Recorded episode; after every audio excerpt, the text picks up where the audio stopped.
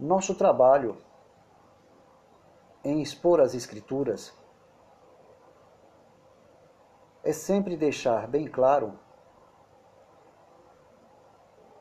que Adão e Eva também estavam nos eternos planos de Deus, tanto para ser criado como para proceder conforme procedeu. Quanto para ser salvo, conclui-se que sua salvação, que se deu também em Cristo, como segunda pessoa da Trindade, independeu ou seja, era algo independente da sua própria escolha ou de sua fé pessoal. Antes de Adão pecar, temos que reconhecer que não havia necessidade da fé. A fé surgiu após a queda do homem, mas ela só foi revelada depois de Cristo, conforme nos diz a palavra de Deus em Gálatas capítulo 3, versículo 22 e 23. Havia uma promessa que deveria ser revelada, nos otorgada, e também a, a fé que haveria de vir. Conforme Romano 10, 17, ela nos seria dada ao ouvir a palavra de Deus. Essa mesma fé, ela já fazia parte da eleição, pois tenho dito aos irmãos que, segundo Tessalonicenses capítulo 2, versículo 3, quando Deus nos elegeu desde o princípio eterno, antes da fundação do mundo, para a salvação, mediante a santificação que já estava incluído na eleição, e fé na verdade. Fé a qual Jesus Cristo é o autor e consumador da mesma, como revela Hebreus capítulo 12, versículo 2. Então, o pacto que Deus tinha com Adão no paraíso era um pacto de obras. E esse pacto se resumia em dois mandamentos: comer de todas as árvores do jardim, incluindo os frutos da árvore da vida e da árvore da ciência do bem e do mal, ele não tinha um livre-arbítrio para comer. O livre-arbítrio que Deus concedeu ao homem no jardim do Éden era um livre-arbítrio condicionado a Deus, onde tornava ele dependente de Deus. O seu livre-arbítrio não era absoluto nem soberano, e nem tampouco perfeito como o do próprio Deus, porque Deus tem um livre-arbítrio absoluto, soberano e perfeito para fazer tudo conforme a sua vontade. Então é isso que nós temos que entender, que a palavra de Deus deixa bem claro e percebemos pelas próprias Escrituras que o livre-arbítrio de Adão não era absolutamente perfeito e nem tampouco soberano para ele fazer tudo quanto ele queria. Por quê? Porque estava condicionado à vontade de Deus. Ele dependia de Deus, apesar da sua condição de ser humano perfeito. Ele era perfeito, primeiro, porque não foi formado em pecado. Segundo, porque havia nele é, talentos e dons com capacidades superiores à nossa, que ele foi capaz de dar nome a todos os animais. Então você imagina a quantidade de animais que Deus levou ao seu encontro para que ele pudesse nomeá-los, oferecer para cada um um substantivo, ou seja, determinar através de um substantivo.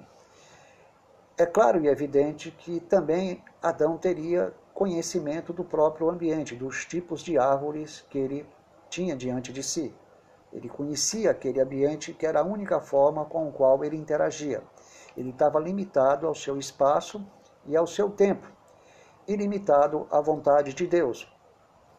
A sua perfeição, ela era uma perfeição que o tornava capaz de evitar o pecado e também de pecar, porque havia potencial para as duas coisas, tanto para evitar o pecado como para pecar. E Deus é, o criou para proceder conforme procedeu, inclusive para pecar, sem que Deus se tornasse autor do pecado. Como que Deus o criou para pecar? Ora, Deus o criou para pecar, não de uma forma, digamos, pessoal. Deus não tinha vontade pessoal que Adão pecasse. Mas Deus o criou com um potencial com o qual ele iria pecar. E Deus soberanamente permitiu, sem ser autor do pecado, através do próprio potencial que ele mesmo tinha em si como atributos da imagem de Deus. Então, a sua capacidade superiores à nossa, na sua época, como um ser criado sem pecado, dava a ele uma liberdade segura, uma liberdade objetiva para servir a Deus ou para servir ao pecado. Então, esse potencial que o tornou, ou, que, ou, ou seja, que com o qual Deus o fez para que ele fosse imagem e semelhança de Deus, com tal ele pecou. Então, esse era, o esse era o potencial da sua perfeição. Esse potencial é que dava a ele a capacidade de produzir-se e se reproduzir dentro da sua realidade com a qual Deus lhe otorgou como dons naturais. Mas ele dependia da presença de Deus na viração do dia, porque Deus sempre ia ao jardim na viração de, do dia. A manifestação de Deus, ela não era explícita, era uma manifestação espiritual. A Bíblia não nos dá uma descrição como ocorria a manifestação de Deus no jardim do Éden. Não nos dava uma imagem exata como que Deus se manifestava no Éden. Deus poderia se manifestar através da sua própria voz audível. Não podemos imaginar que essa voz é, interiorizava-se na mente de Adão e Adão escutava ela dentro de si. Não, ele escutava ela distintamente no seu exterior. Por essa razão, quando ele pecou, ele se escondeu. Então ele sabia distinguir perfeitamente a voz de Deus. Ele tinha contato pessoal com a manifestação de Deus, que era a manifestação do próprio Espírito de Cristo atuando ali.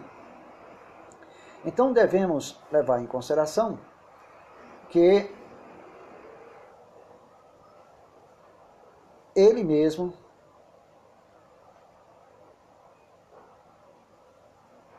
nunca dependeu de suas próprias escolhas, ele sempre dependeu de Deus para ter as suas próprias escolhas. O princípio de todas as escolhas de Adão nasceram em Deus. Quem era o autor de todos os princípios da escolha de Adão? Deus. Então foi Deus que determinou todos os princípios para ele interagir no jardim do Éden, para ele interagir com a natureza, para ele interagir com os animais, para ele interagir com Deus, para ele interagir com a sua futura esposa. Enfim, todos esses princípios não vieram do próprio Adão, foi Deus que o otorgou por meio de um dom natural. Deus o capacitou.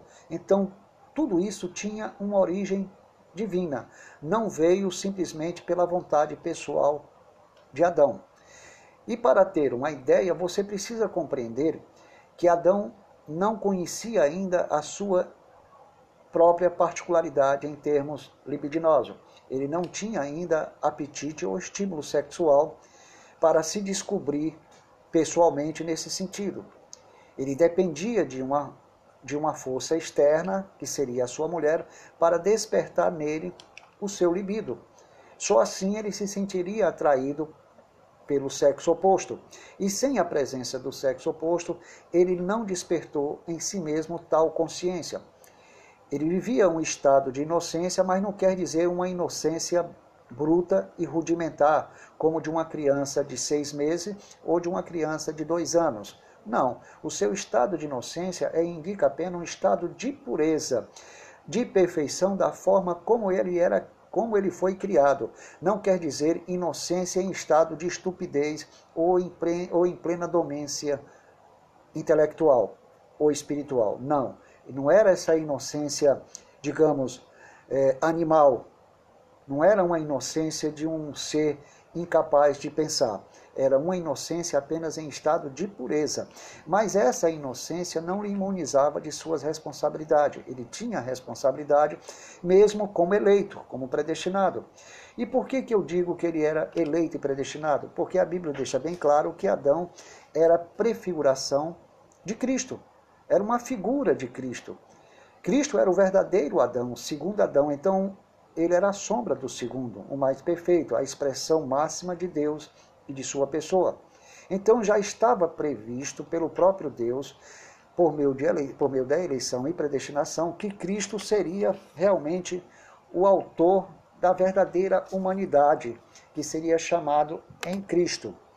Então a pergunta é essa: se, se Jesus era o verdadeiro eleito, o verdadeiro predestinado superior a Adão, que era também um eleito e um predestinado, mas Jesus era superior a ele na sua condição eterna de eleito e predestinado.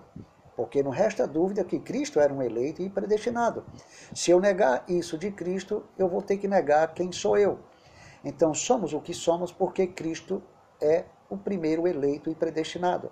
E tudo quanto aconteceu e tudo quanto ele fez e falou e tudo quanto sucedeu com ele estava elegido e predestinado não só para acontecer com ele, mas também para ele ser, para ele realizar, para ele cumprir e ele mesmo, através das suas atitudes, se encarregaria de se cumprir em sua vida a própria palavra. Ele estava consciente que a sua existência foi predestinada para fazer com que a palavra de Deus se cumprisse através das suas atitudes consciente e obediente à palavra de Deus. Foi o único ser eleito que tinha consciência que teria que fazer se cumprir em si mesmo as profecias e os decretos de Deus, porque ele era Deus, mas ele não usurpou esse, essa posição. Porém, como servo, serviu e obedeceu ao Pai, para que assim ele fizesse cumprir nele todos os decretos proféticos. Observe que houve um homem na história chamado Ciro, que Deus, através do profeta Isaías, falou da sua vinda e até de, é, determinou o seu nome, qual seria o seu nome. E ele já tinha uma missão para cumprir a favor dos judeus ajudá-los, contribuir para o seu retorno a Israel depois dos 70 anos e proporcionar a construção dos muros e do templo de Jerusalém. 300 anos antes do seu nascimento. Mas veja bem, no caso de Ciro, ele não teve essa capacidade de Cristo de fazer cumprir a profecia. Ele simplesmente não olhou a profecia e disse: Deus falou de mim, então agora eu vou obedecer a partir de momento, desse momento, porque sei que Deus está mandando eu cumprir. Engana-se, amados ouvintes. Ciro não tinha esse potencial de garantir em sua vida o cumprimento dos decretos da palavra profética. E Ciro simplesmente não olhou para as escrituras e reconheceu que Deus estava falando dele 300 anos, 300 anos antes, através de Isaías, e que ele, por acaso, tomou conhecimento através de alguma sinagoga judia, porque é provável que ele chegou a esse conhecimento, e tomou simplesmente uma atitude e se aproximou automaticamente dos discípulos, ou seja, dos judeus, sábios, rabinos, e tomou conhecimento do fato e resolveu praticá-lo. Não, de forma nenhuma. É claro que os judeus, de alguma forma, tratá-lo de identificar dentro da escritura, apresentando o mesmo conteúdo profético a respeito de Ciro, que não conhecia o fato. Quando ele começou a cumprir, ele não começou a cumprir por vontade própria, porque Deus o determinou que ele cumprisse, mesmo que ele tivesse consciência ou não. Mas ele iria cumprir porque era a vontade dos decretos soberanos de Deus. Ele cumpriu de forma consciente, mas não por vontade própria, porque Deus determinou e estabeleceu que isso iria se cumprir por sua vontade soberana. Então Deus assumiu o controle e o governo da sua vida, independente da sua natureza pecaminosa, mesmo que Ciro, paralelamente, pecasse, cometesse erros e expressasse o seu lado maligno e pessoal e subjetivo em termos de pecado. Deus não invadiu essa particularidade pecaminosa de Ciro, mas determinou que a sua vontade seria feita exatamente como Deus queria, independente da sua vida pecaminosa. Então, já no caso de Cristo é bem diferente. Cristo era consciente do que teria que cumprir. Então ele fazia que a, que a sua palavra a palavra de Deus se cumpria em sua vida. Essa era a sua obediência. Ele simplesmente ele não esperava passivamente que a palavra se cumprisse em sua vida. Ele se encarregou de cumpri-la porque o seu livre-arbítrio, o livre-arbítrio de Cristo, é e sempre foi um livre-arbítrio perfeito. E na condição de servo, ele fez infinitamente mais do que Adão e Eva, mas sempre se condicionando à vontade soberana do Pai. Então, Cristo se sujeitou ao Pai como, como o próprio Adão, só que de uma forma bem diferente. Ele se condicionou sabendo que foi predestinado para fazer uma obra perfeita. Ele foi tentado, mas estava predestinado a não pecar. Ele foi eleito, estava eleito para também não pecar. Então ele foi eleito para não pecar, foi predestinado para não pecar e foi eleito e predestinado para sofrer, para ser perseguido, para morrer e para ser ressuscitado. Ele teve potencial perfeito para obedecer como servo. Então ele é a expressão máxima de Deus e não agiu como Deus, mas é a expressão perfeita de Adão e agiu como homem e se viu a Deus como servo. Então essa é a grande diferença e mesmo assim, Cristo dependeu do Pai, como Adão também dependeu, só que Adão não tinha os mesmos atributos que o próprio Cristo teve durante o seu ministério. Portanto, temos que saber compreender estas realidades profundas de Jesus Cristo e Adão. Com respeito a Eva, sua esposa tentadora, que o levou a cair com ela, também constava de pré-ordenação, porque nada foge às determinações divinas. Então os dois estavam praticamente preordenados a pecarem. Como Deus preordenou, predestinou eles a pecarem? Temos que saber separar as coisas. Deus preordenou eles a pecarem através do próprio potencial que cada um naturalmente tinha em si mesmo independente de Deus conectar o potencial de cada um com o pecado ou com o diabo. Deus não conectou o potencial de cada um, um potencial divino, com o diabo e nem com o pecado.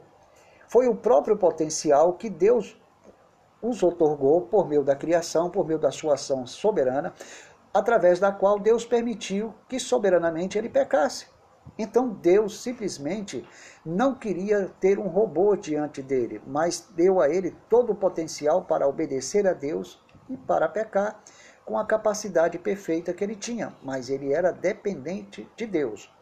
Porém, uma palavra sedutora que deixou bem claro que, eles, que os dois tinham tendência para pecar com o próprio potencial é que Eva quis ser igual a Deus. E hoje o ser humano continua querendo ser igual a Deus. E é exatamente a mensagem do diabo lá no Jardim do Éden, é a mesma mensagem que hoje é, ganha terreno na sociedade com doutrinas humanistas. Então o ser humano continua querendo ser como Deus em todas as áreas sociais e filosóficas, sociológicas, tanto na psicologia, na psiquiatria, como na ciência. Enfim, em todas as áreas do conhecimento, o homem quer se colocar num plano superior.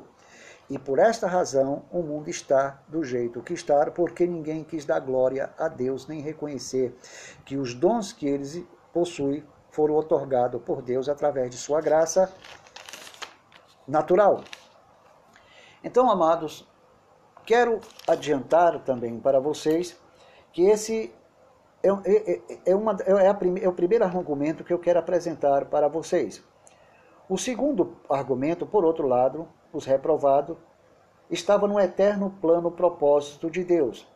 E a humanidade foi criada geracionalmente, geracionalmente, a maneira de fazê-los emergir na história humana. E foi por meio de um eleito caído, condicionado pré-eletivamente a ser o ancestral tanto de reprovados, reprovados como de eleitos e predestinados. Veja bem, a ser condicionado pré-eletivamente a ser o ancestral, o representante, tanto dos reprovados como dos eleitos, sendo que os eleitos e predestinados não seriam chamados nele, mas em Cristo. Todos os escolhidos e rejeitados descenderam de Adão, porém os eleitos e os predestinados são chamados em Cristo. A ordem pré-estabelecida por Deus do natural ao espiritual fica bem explicado, explicitado por Paulo e vou ler daqui a pouco. Então, o que eu quero dizer para os amados ouvintes é que a condição que os dois foram criados, Adão e Eva, deixava bem definido que ambos estavam sob o eterno plano de Deus, eterno plano propositivo de Deus. É que a humanidade criada geracionalmente, a maneira de fazê-lo emergir na história humana foi por meio de um eleito caído. Então, por meio de um eleito caído, vieram os reprovados e os eleitos e predestinados que seriam chamados em Cristo. Nesse caso, os dois tinham a função de multiplicar a humanidade no jardim do Éden. Há estudos teológicos que deixam bem claro que no capítulo 1, versículo 26 e 27, Adão e Eva eram espírito, apesar de ter uma definição feminina e masculina de cada um. Mas eles eram espírito à imagem e semelhança de Deus, eram seres espirituais. No capítulo 2, eles foram materializados, mas depois que desfrutaram do descanso do Senhor. A Bíblia deixa bem claro que o Senhor descansou no sétimo dia e Adão descansou com ele. A Bíblia não fala do sétimo dia como manhã, tarde e noite. Não há essa evidência. Não há tempo no sétimo dia. Não há tempo. O, o sétimo dia, que hoje chamam, é chamado de sábado, que quer dizer descanso, a Bíblia, no passado, chamou o sétimo dia de descanso, porque o consagrou para ser reservado exclusivamente para Deus. Mas não havia segunda-feira, terça-feira, quarta-feira, quinta-feira, sexta-feira, não. E nem tampouco domingo. Havia primeiro dia, segundo dia, terceiro dia, quarto dia, quinto e sexto, e o sétimo, que é chamado de descanso.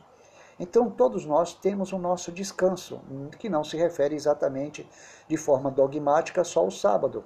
O descanso é aquele que na graça você é, reconhece como um momento em que você vai adorar o Senhor.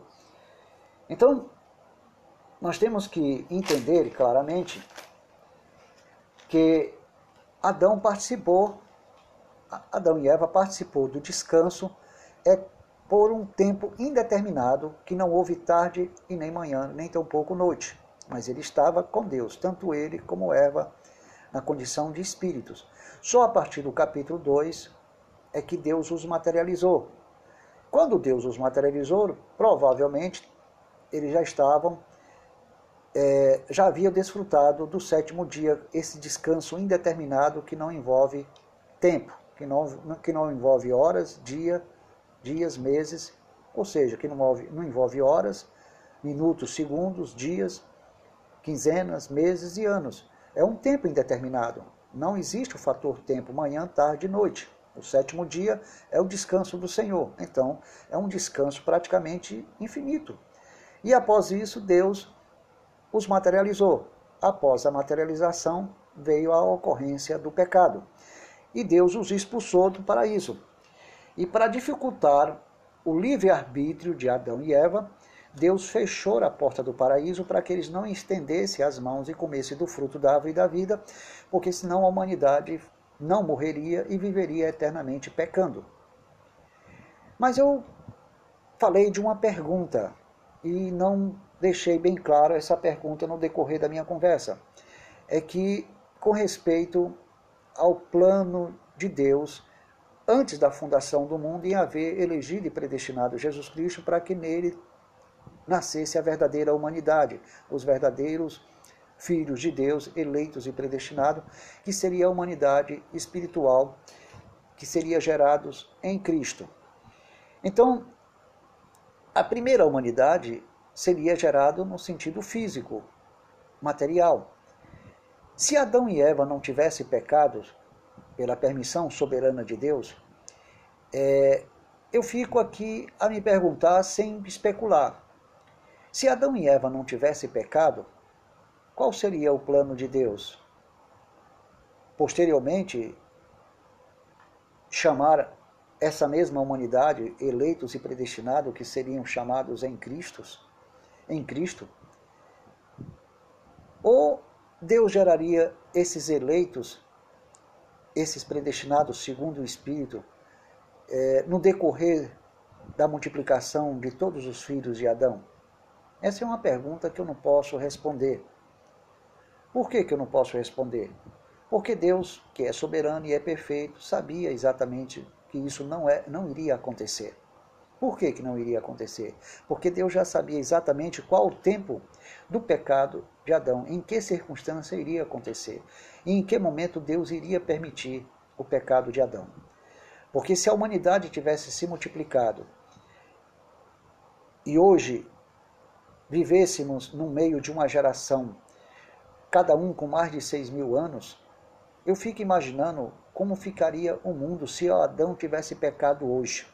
Em que estado ficaria a humanidade? Haveria um caos. Porque assim como se multiplicou o pecado antes do dilúvio, a tal ponto que Deus destruiu a terra com dilúvio, então se o homem tivesse pecado hoje e corrompesse toda a terra, então temos que começar a, a entender que viria novamente, ou seja, aconteceria outro, aconteceria o mesmo dilúvio. E Deus teria que exterminar de qualquer maneira a primeira humanidade, aquela que se corrompeu, porque quando Deus se arrependeu de haver criado o homem, Deus se arrependeu de, de haver criado qual homem? O homem que pecou? O primeiro homem que Deus, que Deus havia criado? Que foi responsável por aquela situação? Ele havia se arrependido de haver criado aquele homem. Mas o arrependimento de Deus, com respeito a esse primeiro homem que ele se arrependeu de haver criado, não era um arrependimento semelhante ao nosso, com, com, com vários sintomas psicológicos, remorso, culpa, ou algum trauma, alguma decepção ou frustração, não era nesse sentido. Era um arrependimento de um ser divino e. E nós não podemos usar essa palavra arrependimento como algo relacionado com o nosso arrependimento cultural, com esse estado psicológico em que demonstramos nossa culpa, ao nosso remorso, nosso trauma, não. O arrependimento é algo perfeito. A linguagem ela é antropomórfica, mas não quer dizer que seja um arrependimento semelhante ao nosso, mas uma, uma atitude soberana, não de um Deus que de repente caiu em si e percebeu que cometeu um erro. Não era para me ter feito o Adão, que estupidez. Eu deveria ter pensado melhor. Eu acho que eu não fui correto, eu não fui tão Deus, tão poderoso, por haver criado um homem que me decepcionou. Você acha que Deus iria pensar dessa forma? Não. Deus não iria pensar dessa forma. Que se ele pensasse dessa forma, ele não seria Deus, seria um homem semelhante a todos nós. Então, seria semelhante também a Adão. Automaticamente, ele seria tão frágil como o próprio diabo, como qualquer ser humano hoje. Não, Deus não teve esse tipo de postura.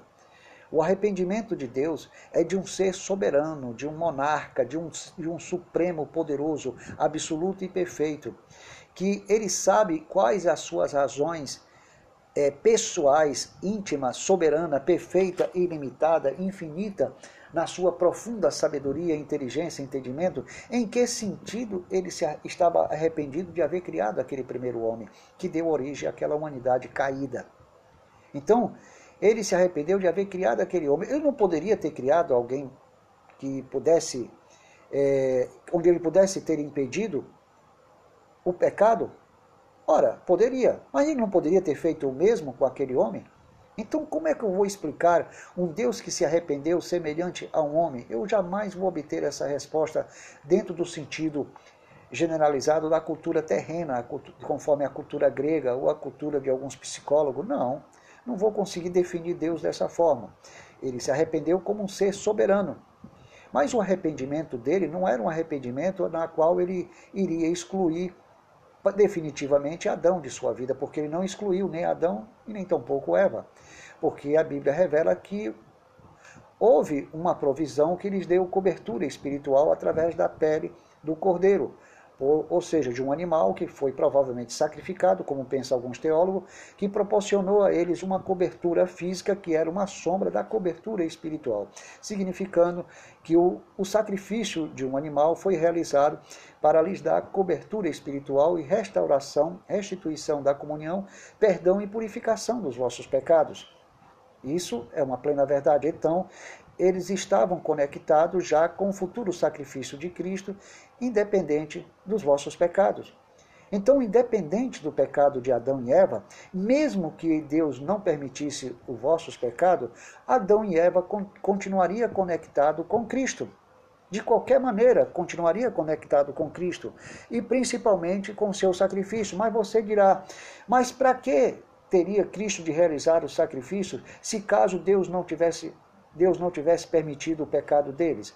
Ou seja, Deus determinasse soberanamente, poderosamente, que ele não iria pecar. Será que Adão e Eva ficariam conectados ainda ao sacrifício de Cristo? Eu acredito que sim, independente de pecado. Por quê? Porque através do sacrifício de Cristo ocorreria a regeneração de todas as coisas. Sairia o homem do estado natural do estado físico comum e entraria numa dimensão espiritual glorificada por meio de Cristo. Então, independente do pecado, é evidente que Adão e Eva, se não tivesse pecado, eles estariam conectados com Cristo, com seu sacrifício, porque em Cristo aconteceria, aconteceria o que? A regeneração de todas as coisas, que também poderia acontecer independente de pecado, na qual o ser humano e a humanidade seriam retransformados em, de corpos físicos naturais para corpos glorificados que viveria tão eternamente quanto o homem físico, o homem natural, que já tinha plano de ter uma vida eterna física.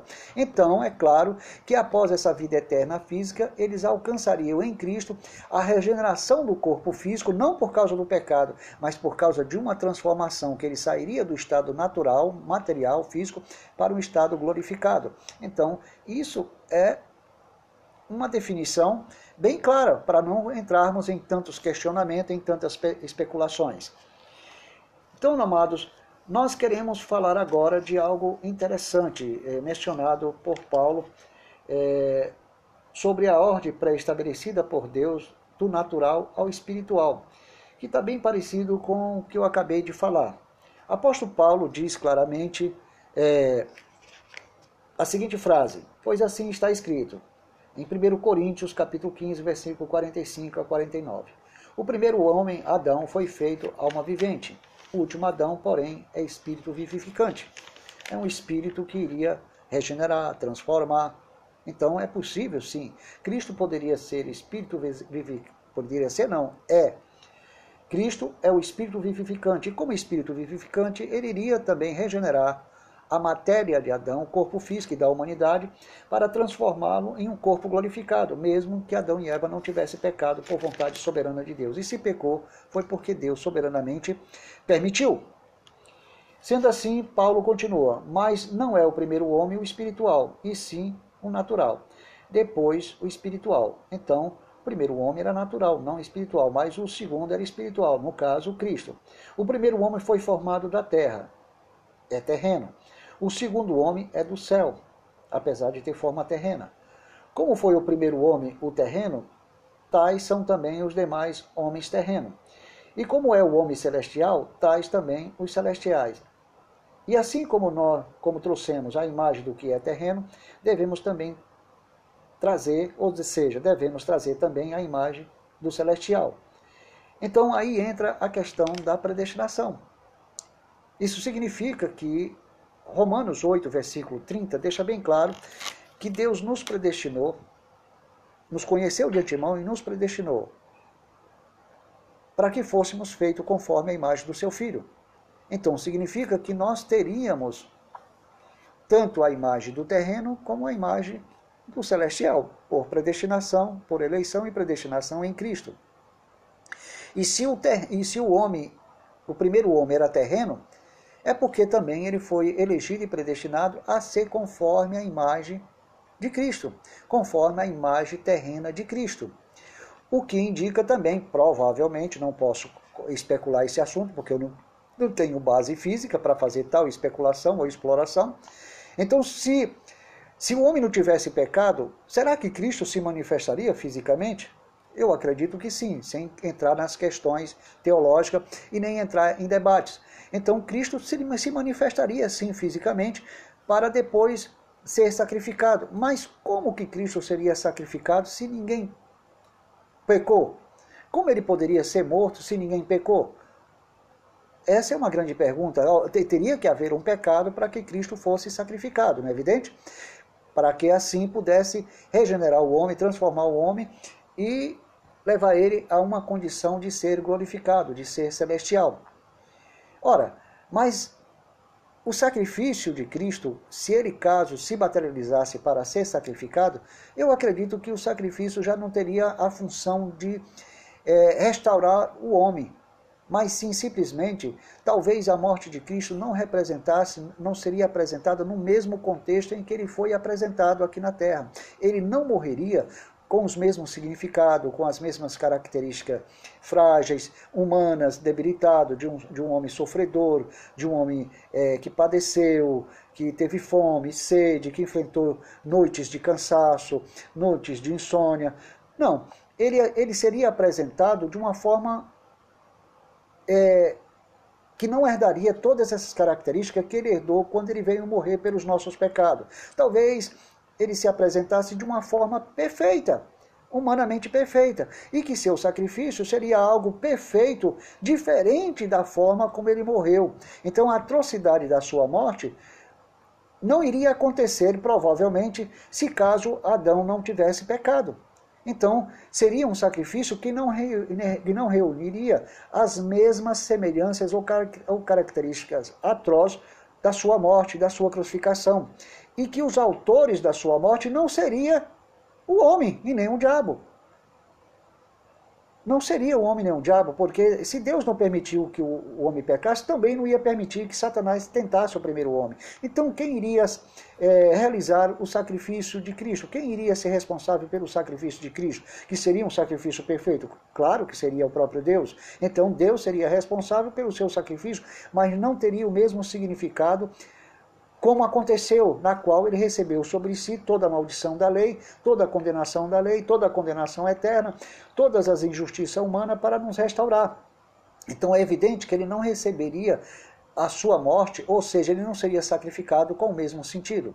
Mas eu não quero especular esse assunto, é só para produzir uma pequena, uma pequena reflexão, que eu sei claramente que isso pode se transformar no debate e seria até acusado de heresia. Mas não pegue essas palavras ao pé da letra e desconsidere. É apenas uma forma de produzir comentário. É um comentário pessoal, mas não um comentário bíblico, teológico, fundamentado na Bíblia, porque isso que eu estou comentando não tem fundamentação bíblica. É só um parecer pessoal. Como diz os escritores, um grifo. Então, o que está o texto dizendo aqui em Paulo é que, na realidade, todos nós já estavam predestinados tanto para receber o terreno como o celestial, conforme Romanos capítulo 8, versículo 29. Sendo assim, se nós estávamos predestinados a receber o que era celestial, por causa daquele que era, é, por causa daquele que era celestial e terreno também, porque o espiritual também assumiu a forma terrena. E esse que assumiu a forma terrena era celestial e nós fomos predestinados a ser como ele.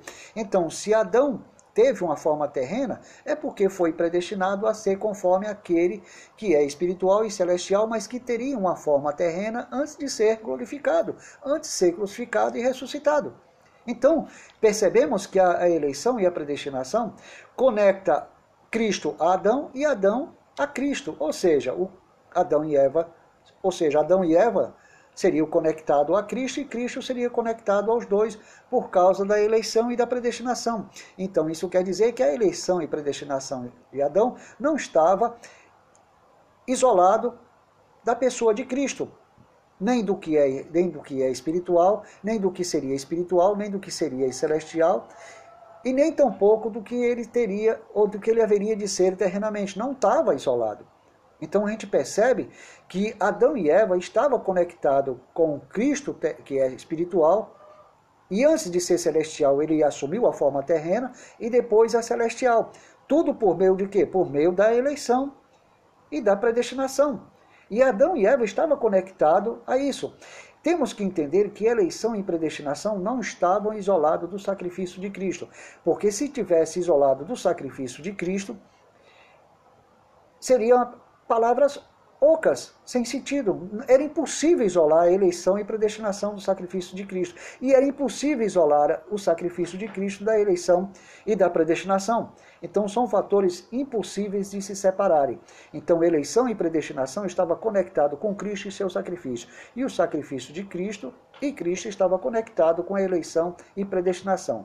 Como diz os espanhóis, um solo paquete, ou seja, um só pacote. Fazia parte do conjunto. Mas alguns calvinistas, ou seja, ultracalvinistas, às vezes muito sábios, excessivamente, querem dizer, não, irmãos, nós já éramos salvos pela eleição e predestinação. Cristo só veio cumprir só o propósito. Nós já éramos salvos. Mentira.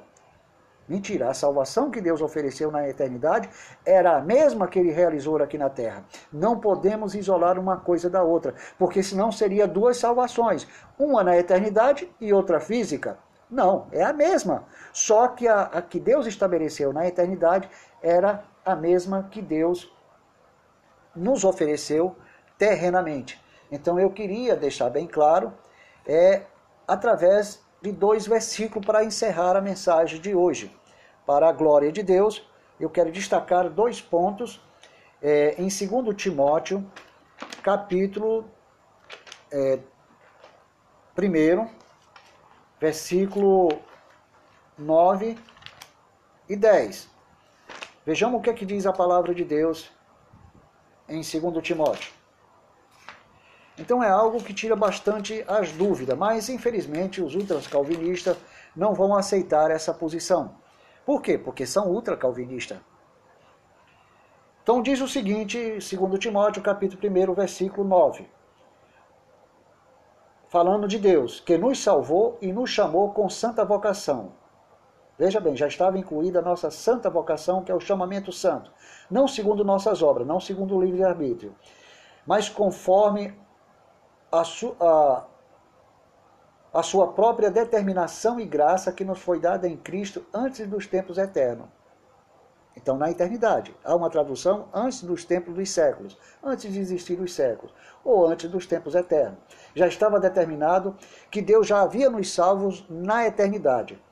Mas por meio de que e através de que? Através de Cristo e por meio do seu sacrifício.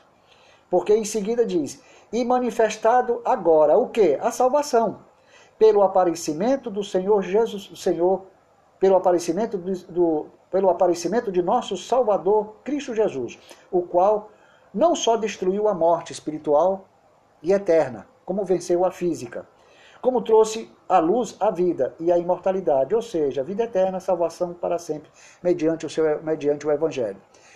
Quer dizer, este evangelho era Cristo na terra, era Cristo sendo crucificado, morto e sepultado, e sendo revelado por meio das Escrituras.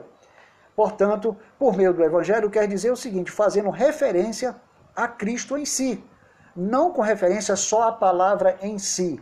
Porque a palavra em si mesmo, sem Cristo, é palavra morta. Assim como a palavra em si mesmo, sem o Espírito Santo, é palavra morta. Temos que saber entender perfeitamente a palavra de Deus. Então, amados, Está bem claro que a salvação que o Senhor nos deu à eternidade era a mesma que Cristo manifestou, porque havia necessidade que se cumprisse essa promessa, que ele se manifestasse, era necessário para remover a morte eterna, a condenação, e que, segundo o autor dos Hebreus, no capítulo 2, versículo 14, nós estávamos sujeitos ao pavor da morte por toda a vida.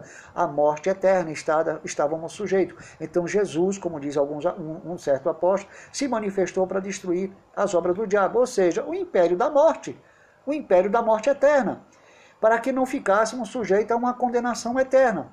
Significa que Cristo nos deu salvação para sempre depois que removeu a condenação eterna. Agora ele prometeu que ninguém de suas mãos o arrebatará nem da mão do Pai, que é maior do que tudo. São João capítulo 10, versículo 28 e 29. Então, amados, é um texto, dois parágrafos apenas que foram lidos, aliás, minto, é, três parágrafos apenas, da página 8 à página 9, e nós vamos continuar é, na quinta-feira. Teremos a exposição novamente desse mesmo estudo é, vocês observem que a gente não pode devorar um assunto tão profundo é, com rapidez e sem reflexão. O esclarecimento é para que a gente possa ter um entendimento, um entendimento melhor e ter uma luz de como compreender a palavra de Deus. Uma coisa que me chama a atenção, que é de suma importância, é que a palavra de Deus é um livro diferente do que nós imaginamos. O erro maior dos ocidentais é que querem interpretar a palavra de Deus com a chamada sistematização acadêmica. Querem organizar os textos de uma maneira sistemática, de uma maneira é, científica, de uma maneira profunda, cada texto, cada versículo, cada contexto. Então, esse tipo de trabalho acaba se transformando em letra que mata. Letra mata, amados. Então nós temos que entender que o excesso de sistematização acadêmica com a palavra de Deus acaba matando as pessoas.